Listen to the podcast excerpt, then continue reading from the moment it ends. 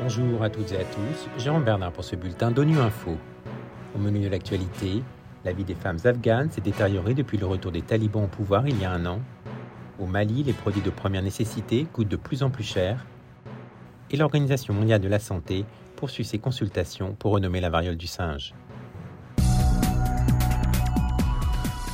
Le retour au pouvoir des talibans en Afghanistan il y a un an a entraîné une dégradation brutale de la vie des femmes et des filles afghanes.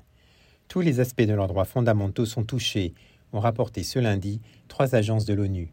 Selon la chef d'ONU Femmes, Sima Baous, l'année écoulée a été marquée par un manque croissant de respect pour le droit des femmes à vivre librement et sur un pied d'égalité, les privant de moyens de subsistance, d'accès aux soins et à l'éducation.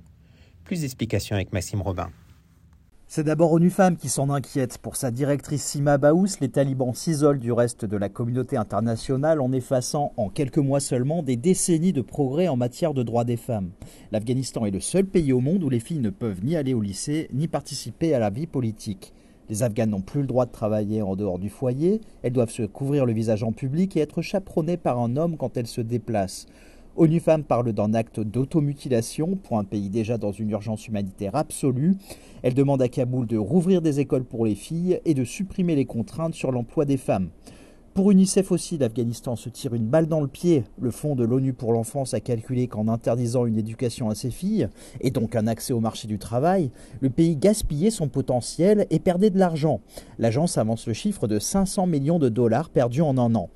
Et puis l'UNFPA, le Fonds de l'ONU pour la population, craint lui pour l'accès des filles aux services de santé sexuelle et reproductive, notamment dans les zones reculées.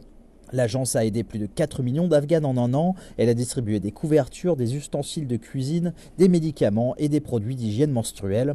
Elle prévient qu'à l'approche de l'hiver, les besoins vont augmenter. Au Mali, comme dans beaucoup d'autres pays dans le monde, les produits de première nécessité coûtent de plus en plus cher. Dans la ville de Gao, par exemple, les prix du sucre, du riz ou même du savon connaissent une augmentation considérable. Un reportage d'Aïsata Ahamadou de Mikado FM. 650 francs le kilo du sucre chez certains, jusqu'à 750 chez d'autres. Ici, chacun fixe ses prix en fonction de comment il s'est approvisionné ou de son humeur. Cette cliente vient d'acheter le kilo du sucre à 700 francs et ne comprend pas la flambée des prix. On ne sait plus quoi faire. Le sucre qui était à 400 francs le kilo, aujourd'hui c'est monté à 700. Le savon de 250 francs à 400 francs. L'huile ça va un peu. C'est à 1000 francs CFA le litre aujourd'hui. Un moment, nous l'achetions à 1500. Ousmane est commerçant détaillant. Il justifie ses prix. Nous ne comprenons rien non plus. Chaque jour, les prix augmentent. J'ai acheté ce dernier sac de sucre de 25 kg à 15 000, donc 600 francs le kilo au prix d'achat. Je suis obligé de vendre à 650 pour gagner un peu. Et ce sucre vient de l'Algérie, comme tout ce que nous vendons ici. Pour ce qui est des marchandises provenant de l'Algérie, on justifie leur hausse par l'état de la route en cette période hivernale, l'insécurité et les multiples postes de groupes armés sur le tronçon. L'Organisation mondiale de la santé poursuit ses consultations pour tenter de renommer la variole du singe. L'actuelle dénomination est jugée stigmatisante pour les primates alors qu'ils jouent un rôle mineur dans sa propagation, comme l'explique Fadela Shaib, porte-parole de l'OMS, lors d'un point de presse à Genève.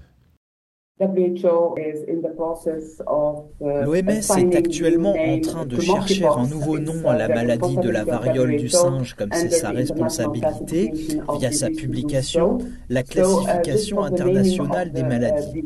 L'OMS mène un large processus consultatif en ligne pour changer le nom de la variole du singe. Tout le monde, je dis bien tout le monde, du public, du monde universitaire, de la société civile, est invité à proposer un nouveau nom dans le cadre d'une consultation ouverte via une plateforme en ligne. C'est très important de trouver un nouveau nom. Il est mieux d'en trouver un qui ne soit pas stigmatisant, qui ne cause d'offense à aucun groupe humain, animal, pays, ethnie, etc. L'OMS est très inquiète et veut trouver un nom qui ne soit pas stigmatisant. Voilà, fin le bulletin de Nu Info. Vous pouvez nous retrouver sur Internet et sur nos comptes médias sociaux, Twitter et Facebook. Merci de votre fidélité. À demain, même à même fréquence.